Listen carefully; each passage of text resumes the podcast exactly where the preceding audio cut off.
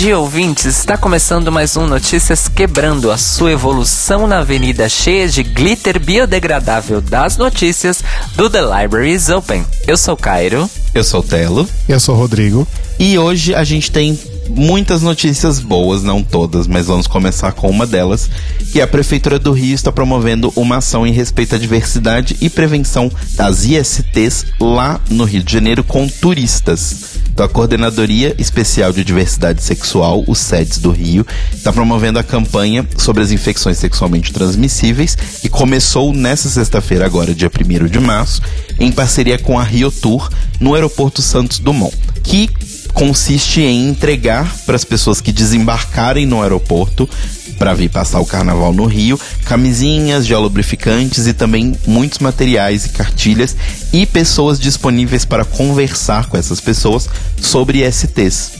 Né? Então, não só dando camisinhas, mas também conversando com essas pessoas. E também será divulgado para eles, né, para esses visitantes, o canal 1746 LGBT, que é uma forma da prefeitura conseguir notificar todos os casos de LGBTfobia que acontecerem neste período. Então, tudo que acontecer, né, com você ou com algum amigo ou que você presenciar, você disca para esse número 1746 lá no Rio de Janeiro e você vai poder falar para a prefeitura onde aconteceu, dar o seu relato e eles vão, além de contabilizar isso, obviamente, para depois fazer uma pesquisa e tomar alguma atitude com relação a isso, eles vão chamar uma viatura policial para aquele local e tentar resolver a coisa.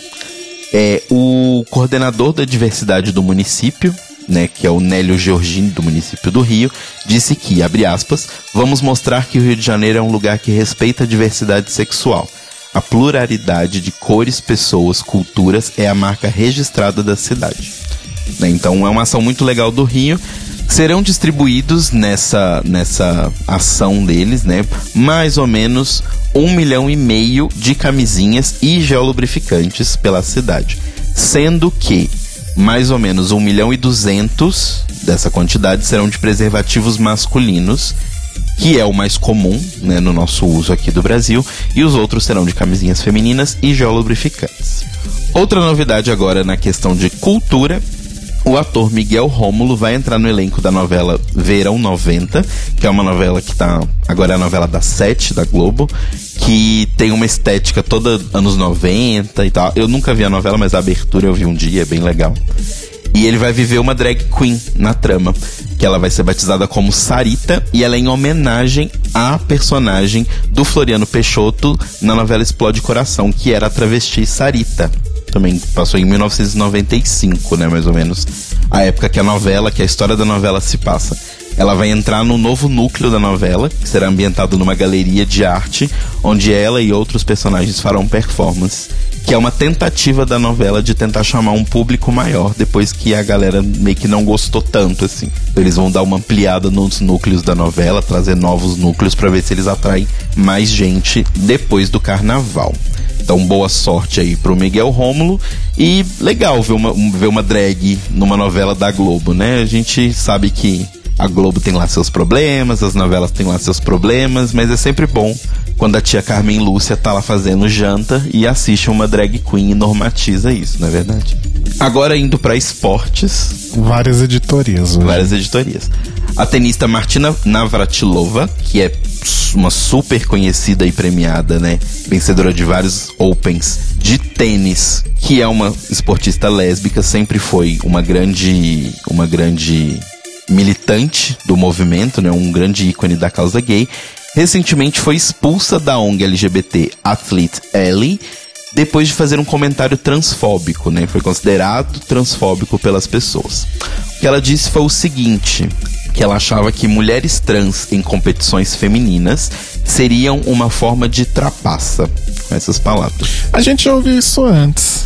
A, a Athlete Alley, quando né, desligou a Martina das, do seu corpo de, de membros, disse o seguinte, abre aspas, os comentários recentes de Martina Navratilova sobre atletas trans são transfóbicos, baseados em um falso entendimento da ciência e que perpetua perigosos mitos que atingem continuamente as pessoas trans. Depois do artigo, né, de, dessa defesa ter sido publicado pela Twitter Alley, a Ana Mar Martina foi lá no Twitter e reforçou a opinião que ela já tinha dado, dizendo que, abre aspas, é insano e desleal. Fico feliz em falar com mulheres trans da forma que elas preferirem, mas eu não gostaria de competir contra elas. Não seria justo. Temos aí uma radifem, não é verdade? Os comentários da Martina já tinham gerado uma reação na ONG britânica Transactual, né? Ela já tinha feito tipos de comentários uh, mais ou menos parecidos, e eles disseram que Agora, a partir dessa, desse comentário que confirmou todas as suspeitas, eles disseram que estamos devastados por descobrir que Martina é transfóbica. Se as mulheres trans levam vantagem no esporte, por que elas não estão ganhando medalhas de ouro em todos os lugares?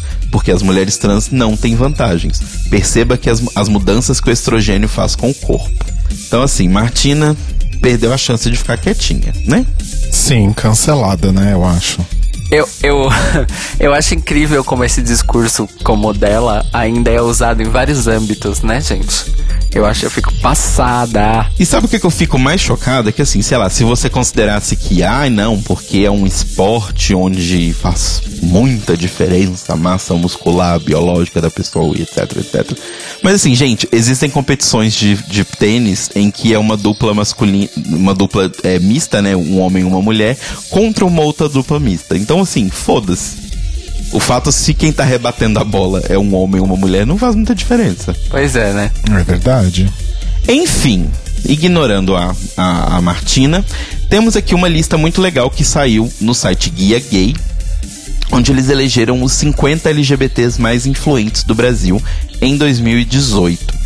A gente não vai aqui, obviamente, passar pela lista toda, a gente vai deixar no link a lista completa.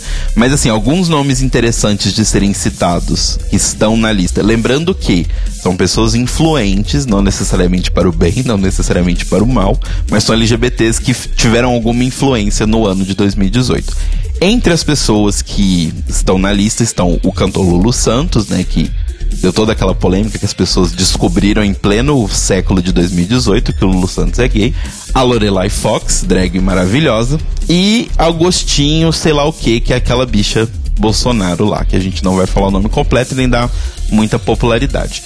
Mas a lista das 10 primeiras pessoas merece ser citada, que estão na ordem. Ananda Costa, que é uma atriz que se revelou lésbica, postando uma foto com a percussionista Lan Lan, que é sua namorada.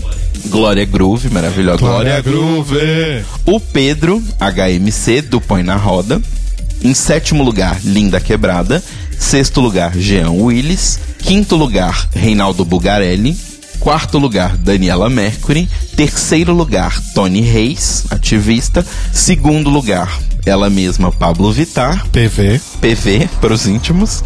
E em primeiro lugar, Marielle Franco, que o site mesmo fala, tentaram calar a sua voz, que engano. Foi justamente né, toda a tragédia que fez com que a Marielle nunca assumisse das nossas vidas e muito merecido esse primeiro lugar nessa lista. Então a gente vai deixar o link para a lista completa dos 50 LGBTs mais influentes do Brasil em 2018 para vocês irem lá e comentarem.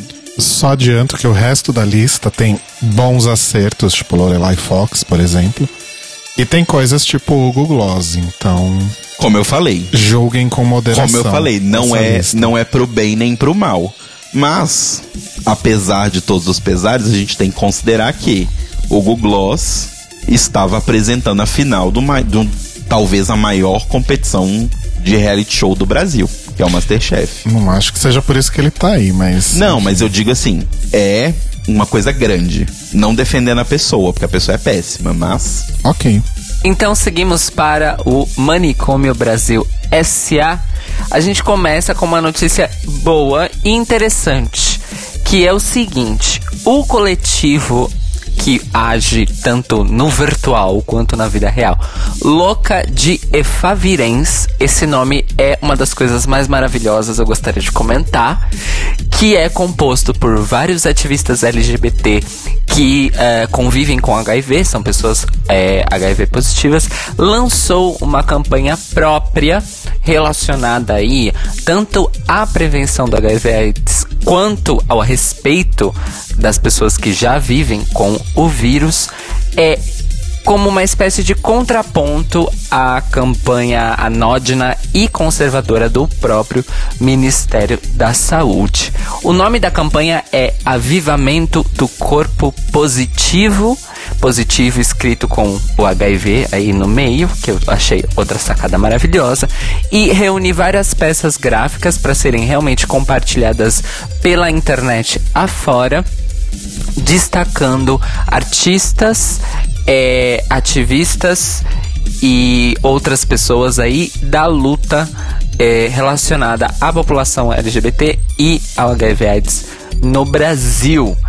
É, a gente vai deixar para vocês aqui uma, um link da página do Louca de Favirens no Facebook para vocês verem as postagens e espalharem essas imagens redes sociais afora. É, a base da campanha é estabelecer o respeito às pessoas que vivem com HIV e mostrar que essas pessoas não apenas estão vivas e não são um perigo, entre aspas, mas elas também têm a sua luta que merece ser respeitada e merece ter aliados. Como a gente sempre fala aqui. É uma campanha muito linda e uma das melhores slogans é positiva não é bagunça eu amei também. Enfim, vão lá, Louca de Efavirense no Facebook, a gente vai deixar o link para vocês. Seguindo agora para questões de Estado com E maiúsculo, a Procuradora-Geral da República Raquel Dodge, no último dia 21 de fevereiro, ela pediu que o ministro do STF, Luiz Roberto Barroso, acolhesse uma, um pedido de medida cautelar é, feito pela ABGLT para que travestis e mulheres transexuais sejam imediatamente transferidas para prisões femininas, caso seja de opção destas pessoas. Hoje em dia, é, existe uma política de caso a caso. Então, se a pessoa trans de qualquer gênero é presa, ela pode fazer um pedido para o juiz responsável pelo seu caso e esse juiz decide se autoriza ou não a pessoa trans a ser transferida pela prisão do gênero de sua escolha.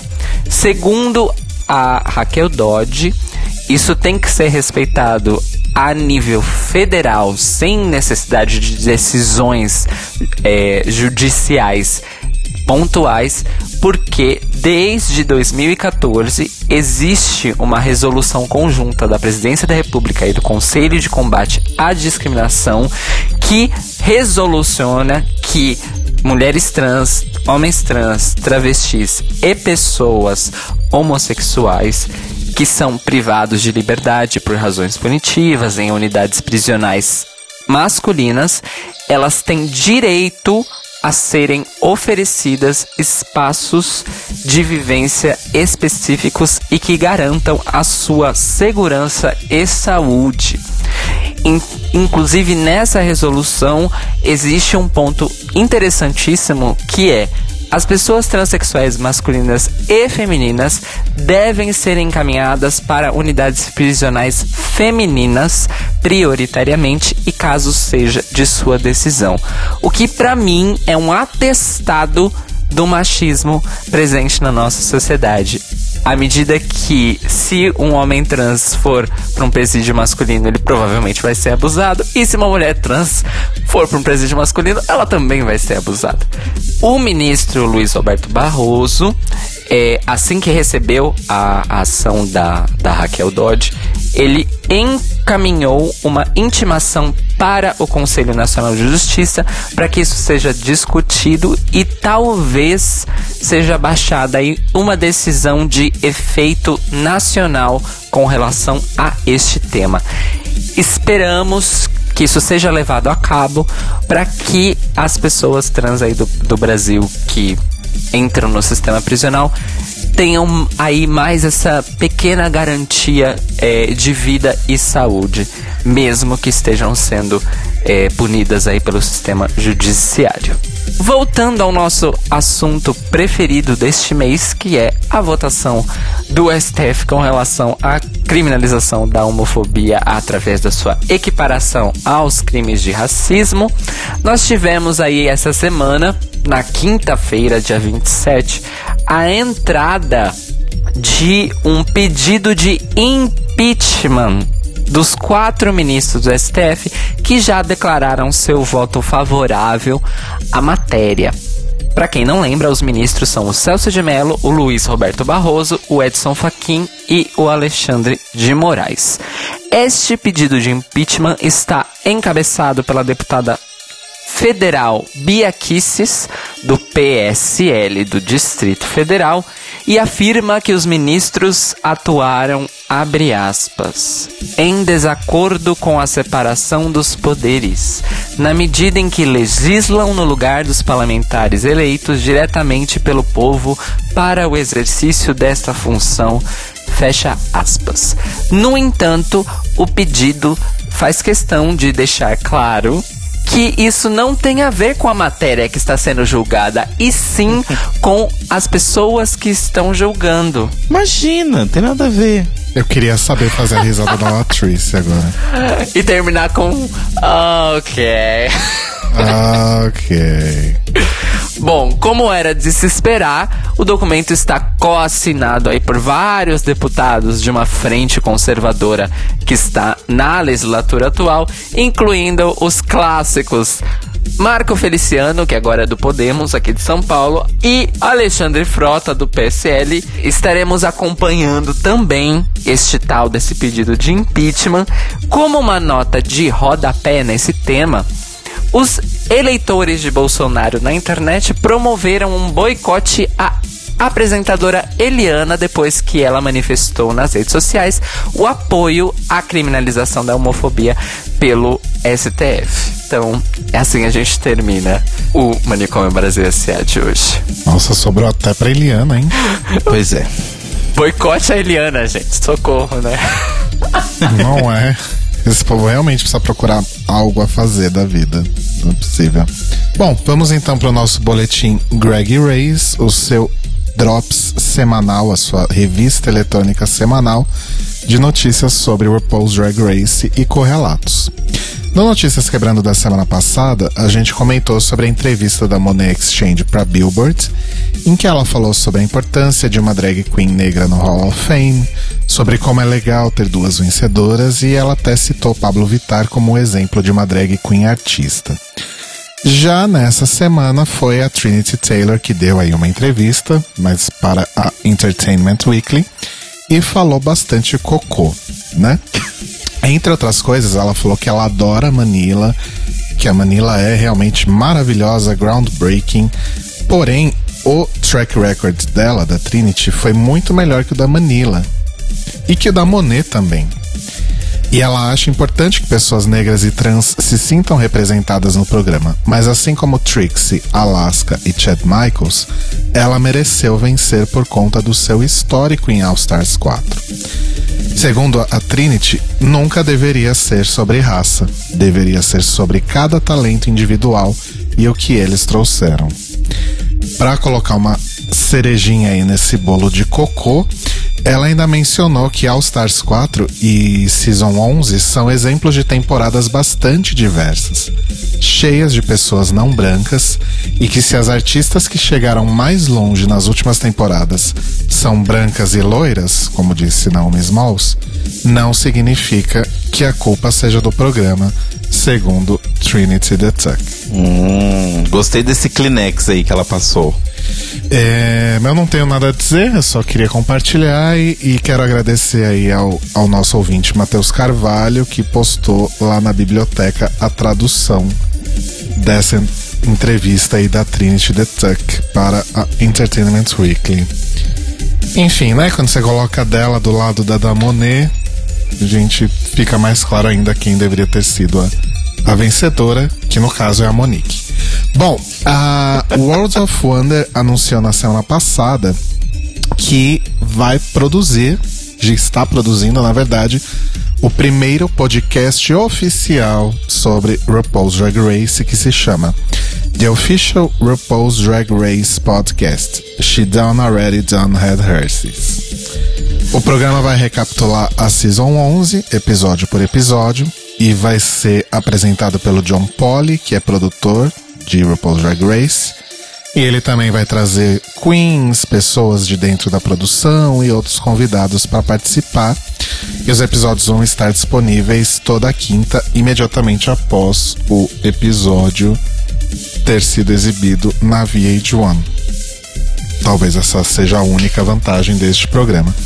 Então agora temos conhecidos, né? Três podcasts americanos, né? Então esse é sobre o RuPaul's Drag Race, esse aí o official se junta ao What the Tuck e ao Race Chaser. E mais uma vez eu quero avisar para Alaska que Race Chaser e What the Tuck não eram os únicos podcasts at all a falar sobre RuPaul's Drag Race. Tem um, um podcast ótimo no Brasil chamado The Libraries Open. Tem dois, tem o The Libraries Open e tem o Apple's The Drag. Exato, é verdade, você tá certíssimo. E mesmo nos Estados Unidos já tinha outros, gente. Pelo amor de Deus. Ah, é, deve ter um monte de gente que faz nos Estados Unidos. O Cairo compartilhou com a gente uma, uma notícia essa, hoje na, no dia que a gente tá gravando, como é que é, Cairo? Sobre uma questão no mercado imobiliário americano em que as pessoas meio que estão exigindo aos corretores que os ambientes estejam é, preparados para que as pessoas possam, com isolamento e tudo mais, para que as pessoas possam gravar os seus próprios podcasts, né? Então imagina, você vai alugar um apartamento. Então, é que eu tenho um podcast e aí eu preciso de um quarto com isolamento acústico. Ai, gente, mudanças do mundo por causa de mídia, né? É. Os celulares não ganharam flash na frente única e exclusivamente por causa do, do mundo das selfies que vivemos? Pois é. Verdade. Quando você fala frente, você fala o na tela. Na não, tela. Não, Não tinha, não tinha flash, não precisava. É porque pra mim a frente do celular é a parte de. É, não faz muito sentido. Bom, e agora então para as fofocas e bafos da semana. Na última quinta-feira, dia 28 de fevereiro, perguntaram para a queridíssima primeira-ministra britânica, Theresa May, Queridíssimo, é ótimo. né? Perguntaram para ela no Twitter se ela era fã de RuPaul's Drag Race. Ela, ela tweetou respondendo o seguinte: Devo admitir que nunca assisti RuPaul's Drag Race, mas estou desejando muito sucesso para Ben na arrecadação de fundos para uma causa tão nobre. O Ben que ela está se referindo é Ben Tai, que faz a, a drag queen Amber Dextris e é finalista do concurso Miss Drag UK, que acontece agora em 10 de março e que terá fundos revertidos para a organização Sands UK. Vendo este tweet, né, da, da Theresa May, a nossa Reigning Queen Aquaria deu uma reply dizendo o seguinte: Honestamente, obrigada pelo apoio, mas não, obrigada. Get your policies together, que seria uma tradução do tipo resolve seus rolos aí, se referindo provavelmente aí ao, ao Brexit, né? E então, aí sim, sinta-se confortável para apreciar nossa arte. Mess, que seria tipo bagunça, zona, Sim. enfim. A Queer mentiu? Não. Não. né? Teresa May tem muita coisa pra solucionar. E o que eu achei mais bizarro é que perguntaram o X, ela respondeu Y e continuou, né? É. Seguindo em frente. Assim, a única Siga coisa. em frente, olhe para o lado. A única coisa de fato muito interessante nessa fofoca é saber que existe um pageant de drag queens no Reino Unido que tem também essa ação aí de reverter fundos para instituições de caridade, né? Sim. Isso é interessante. Bom, é, agora a gente vai para um bafo exclusivo que eu tirei, como eu disse, né? Exclusivo, então veio do Drag Exclusive. So, Drama Exposed nesse momento. né? Mal a Season 11 já come começou e a gente já tem aí queens envolvidas em polêmica. Eis que as pessoas, por algum motivo, resolveram pegar uma foto do Instagram da Brooklyn Heights de 2013, em que ela está com, enfim, uma amiga pessoal dela, qualquer, e essa amiga estava fazendo blackface. E no, no texto, na caption da foto no Instagram, é a Brooklyn usou. Eu falo Brooklyn, mas é Brook, né? A Brooke usou a hashtag blackface na, na caption, na descrição. E aí, isso veio à tona e aí ficou aquela coisa, né? As pessoas falando, ah, mas isso foi em 2013. E outros falando, não, ela tem que se posicionar. Na verdade, ela deveria até ter feito uma faxina nos posts dela, já que ela ia ganhar tanta notoriedade assim entrando num programa de TV. A Brooke resolveu de fato se pronunciar, pediu desculpas, disse que foi irresponsável e que a declaração veio de um lugar de ingenuidade e privilégio. E ela disse que, de fato, ela teve a oportunidade de rever uma série de posições dela ao longo desses anos, mas que isso de fato não é desculpa pelo que ela fez no passado. Achei justo, achei honesto. Achei justo, adulto e sensato. Obviamente, está numa cadeirinha ali de observação. Mas assim, gente, eu sou muito do time da Tati Quebra Barraco. A Tati Quebra Barraco falou isso no Twitter e eu acho incrível. Que ela falou, gente, que acharam uns tweets dela também cavando uhum, naquela época uhum. do Exposed Party. Sim. E ela falou, gente, realmente eu era uma babaca. Eu, eu era e eu assumo que eu era babaca e eu continuo sendo babaca em vários pontos, tô aprendendo. Mas eu não vou deletar nada. Tá aqui para mostrar quem eu fui e pra mostrar que hoje eu tô melhor. Exato. Arrasou. É, enfim, Brooke que ganhou o primeiro desafio, né, do, da estreia aí de Season 11.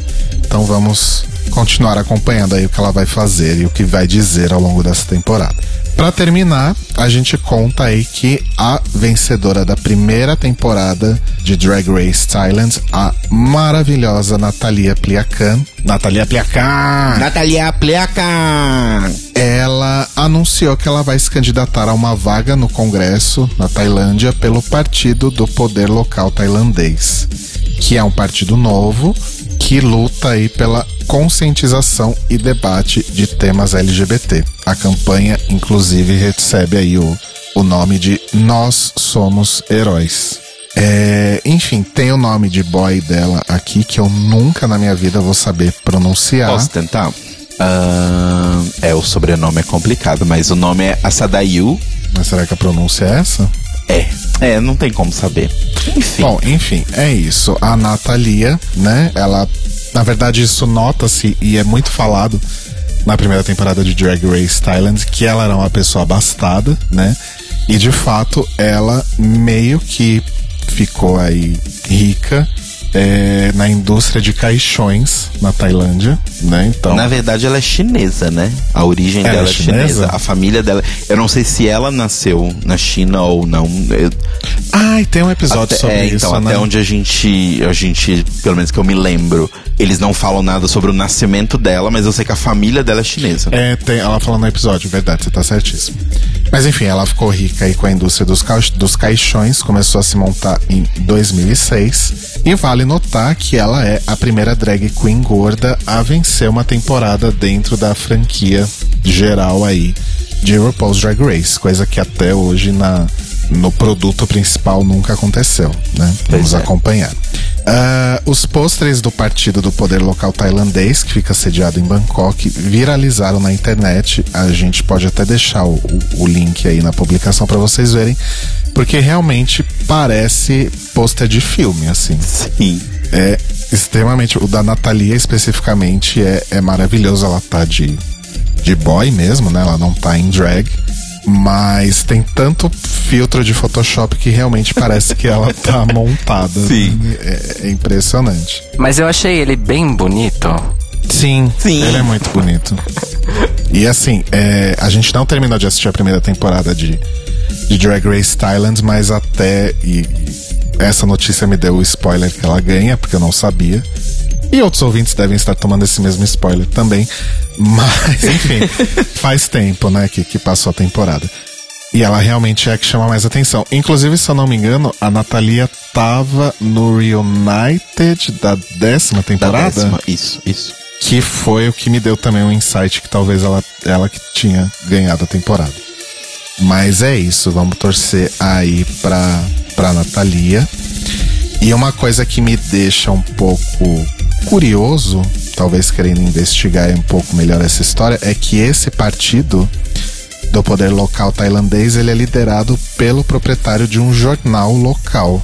Eu achei isso bastante curioso. Se fosse aqui já estava dando o que procó. Então vamos torcer aí para se realmente for viável e interessante, que Natalia ganhe aí essa, essa vaga no, no Congresso, né? Isso, no Congresso. É isso, gente, o nosso Greg Race da semana.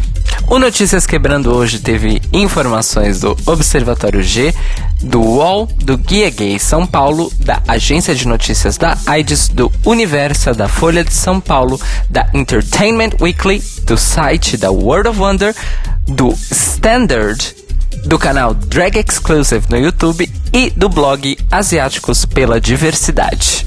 E não se esqueçam que começou a campanha O Podcast é Delas 2019. Essa campanha foi criada aí pela Domenica Mendes e pelo Rodrigo Basso, lá do Perdidos na Estante, do Covil de Livros, do Leitor Cabuloso, para aumentar a presença, a visibilidade e vozes das mulheres na podosfera brasileira. Então, se você é ouvinte de podcasts, divulgue os podcasts que tem mulheres na sua bancada fixa, é, divulguem a campanha para os podcasts que não têm mulheres na bancada fixa para que eles convidem mulheres para todas as discussões, não apenas assuntos ditos de mulheres, entre aspas. E se você é podcaster, entre na campanha, se informe através das redes sociais, arroba o podcast é delas no Twitter, o podcast é delas.com.br, o site oficial da campanha, e usando a hashtag o podcast é delas ou o podcast é delas 2019. Bom, gente, então vou começar as dicas aqui dessa semana. Eu tenho duas dicas, e as duas são bem rápidas.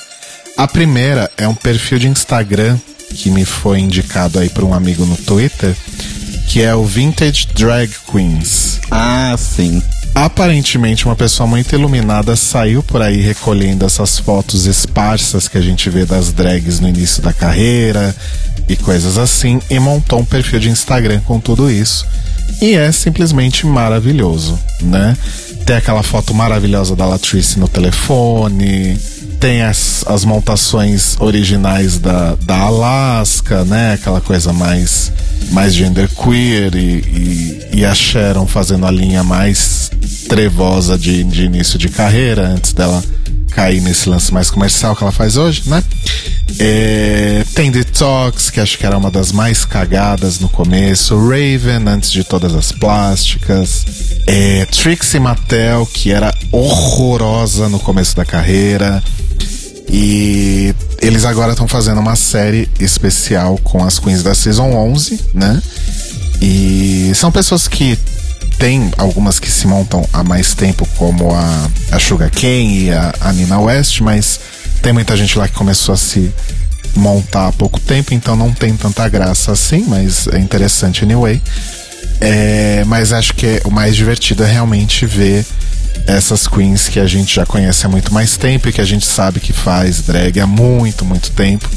Ver o quanto elas evoluíram. E assim, independente de pelo, independente do fato de ter passado por uma temporada de Drag Race, tem algumas fotos lá que você vê que são antes da Queen ter participado da temporada e ela já tava bem, sabe? Já tinha crescido bastante. Já tava bem. É. Então, muito legal. É basicamente uma coletânea dessas fotos que a gente vê esparsas por aí, agora todas juntas nesse perfil de Instagram Vintage Drag Queens.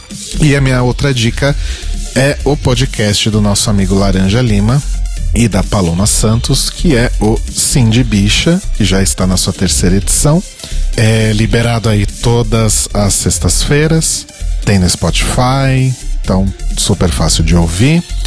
É um podcast em que eles falam de assuntos diversos relacionados aí ao mundo LGBT de forma bem divertida, com uma edição super ágil, é um podcast curto, de meia hora mais ou menos, então é um formato aí um pouco diferente do que a gente está habituado a ouvir e é bem interessante. E, enfim, acho que todo mundo conhece o Laranja aí da internet, né? Já fez podcast, já fez canal de YouTube, já fez coisas no, no Facebook também, já fez review de Drag Race também. E eu costumo dizer que o Laranja é tipo um padrinho do The Libraries Open porque o Tlio surgiu depois da minha breve temporada como elenco fixo do Nada Errado, né? Que era o podcast do Laranja que eu fazia parte. E aí, quando acabou, eu virei pro Telo e pro Cairo, ai, vamos fazer, vamos falar de Drag Race. Então, é, digamos que o laranja tem aí uma, um, um, dedinho no surgimento do Clio. Então, acompanhe lá o, o Sim de Bicha, que é bem divertido. Bom, eu quero indicar hoje música. Hoje teremos música. É, saíram dois discos nessa sexta-feira, dia 1 de março, de cantoras, compositoras, produtoras, musicistas fodonas desta nossa geração. Uma delas é a Solange. Que é a melhor Knowles de todas, né? A Beyoncé, que é a irmã da Solange, não a Solange, que é a irmã da Beyoncé. É sempre bom deixar isso claro. E o outro disco é o novo disco de Marina, que agora não tem mais os seus diamantes. É Just Marina. Exato, Just Marina. É, então temos Solange e Marina, que podia ser uma dupla aí de é, feminejo, mas são cantoras internacionais que lançaram. Eu já quero esse projeto. Novos discos que, enfim, primeiro a gente grita hino e depois a gente dá o play. Exato. Eu, eu, assim, eu não sabia do da Solange, mas da Marina eu já fiquei sabendo quando ela fez todo aquele momento de anúncio nas redes sociais. Drama. E estou exposed. muito, muito ansioso, porque os dois últimos discos são seminais em minha vida. Bom, e o meu. Uh, minha indicação vai ser meio cabeçuda, porém, me perdoem, ouvintes. Que é o seguinte, todo mundo sabe que eu gosto muito de games, né? Eu tenho esse desejo de um dia, quem sabe, trabalhar nesta indústria. Não tão vital assim, mas é uma indústria. E existe uma convenção mundial que é realizada em São Francisco todo ano, que é a GDC, Gamers Development Conference. E todo ano ela acontece lá e tal. Eu sempre quis muito participar, porém é caríssimo. É assim, é caro num nível que não dá, sabe? Porque ela, ela realmente é focada muito para o lado profissional e da, do, da feição da coisa. Então, não é para tipo pessoas que gostam de games, ela é para pessoas que trabalham com isso e convivem nessa indústria e tal. Então ela tem um, um, viés muito profissional. Só que o legal da GDC é que, apesar de também ser muito caro você assinar, ter assinatura da GDC, para poder ter acesso aos vídeos e, e, ter acesso a todas as palestras, é como se fosse na Campus Party, que um, normalmente umas duas semanas depois, eles soltam vídeos de absolutamente todas as palestras no YouTube. É mais ou menos isso, só que é exclusivo da GDC ali dentro. E, obviamente, como eu não tenho esse acesso, um ano depois de que acontece essa GDC, eles soltam os vídeos no YouTube, não todos, mas os mais importantes mais acessados, mais comentados e etc. E começaram a sair as levas de vídeos da GDC de 2018, do ano passado, que são muito comentando sobre os jogos de 2017. Para quem não é muito do mundo dos jogos, 2017 foi um ano hum, apenas maravilhoso pro mundo dos jogos. A gente teve vários e vários e vários jogos muito bons que saíram em 2017, então eu tô bastante empolgado e assim, é, coisas técnicas, mas que pessoas de outras áreas podem pegar. Por exemplo, um exemplo de palestra que eu vou citar é a palestra uh, da Leighton Gray, que é uma das responsáveis pelo, pelo pela design de narrativa do jogo Dream Daddy, que Rodrigo me viu jogando e jogou ah, um pedacinho sim. comigo, que é um jogo onde você é um daddy, um sugar daddy, não sugar, né? Na verdade você é um daddy e você convive com outros Deres e com a sua filha, meio que numa, num esquema de novelinha visual. Derry também conhecido no Brasil como pai. Mas é porque tem um a mais, não é só um pai. É um paizão, bonitão, não sei o que. E tem vários estilos. Tem o pai mais berzinho, tem os pais twink, tem o pai mais intelectual. Tem o pai gótico. Tem o pai gótico. E tem uma representação muito legal racial também. Não é todo mundo branco então, é um jogo muito divertido, assim. E a palestra dela é basicamente sobre como criar uma história que não vai fazer você ser zoado pela internet. Olha só. Basicamente, do, do, tipo, como fazer ser engraçado, mas não ser ridículo, a ponto que as pessoas vão postar memes sobre você falando, mano, olha isso. Olha que tosco. Então é uma coisa que é muito focada em jogos, obviamente, o que ela fala, mas pode ser levado para qualquer área que você trabalhe. Então são palestras bem interessantes. Estão saindo o no próprio canal da GDC, que é só GDC, então youtube.com/gdc. E entrem lá. Extra, extra, extra. A Monet Exchange aparentemente foi convidada para participar de um próximo vídeo de ninguém menos do que fucking Madonna. Estou sabendo pelo Twitter e Instagram neste momento. Inclusive teve um bafo sobre isso, mas a gente fala sobre esse bafo no próximo Notícias Quebrando, porque esse bafo ainda vai se desenvolver. Mas é isso. E outra coisa que, para quem interessar, possa, nossos ouvintes europeus, foram anunciadas as 30 datas europeias da Work the World Tour 2019. Exato. Aí tem uma outra fofoca, mas eu não sei nem se faz sentido entrar no programa, mas é que o programa de entrevistas sobre episódios de Drag Race no YouTube da World of Wonder, que é o Pit Stop, né? Tradicionalmente, desde que ele começou, que foi mais ali pra frente, ele acontece nos All Stars e nas temporadas regulares. Ele é apresentado pela ganhadora do último All Stars. Né? Então ele foi apresentado uma época. Primeiro foi a Raja, que apresentava a temporada normal. Depois foi a Alaska falando sobre All Stars 3. Depois a Trixie falando sobre All Stars 4. E agora falando sobre a Season 11 está Manila Luzon.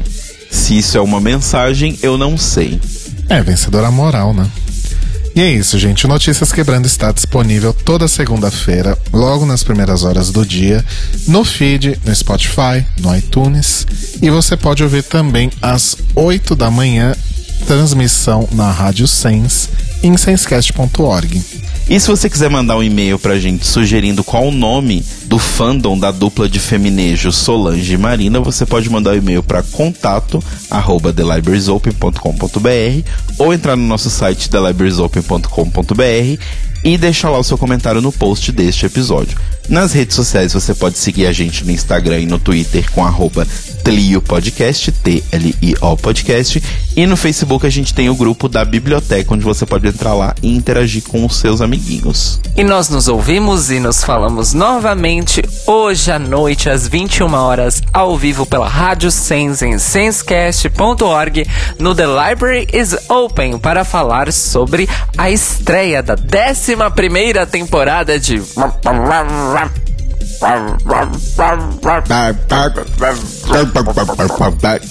e é também o nosso primeiro episódio dentro da campanha Podcast é Delas. Exatamente, Exato. com uma convidada especialíssima e comemorando quatro anos do The Library is Open. Quatro The podcast anos, is hers. Nossa. Beijo, gente. Até de noite. Beijo. Beijo.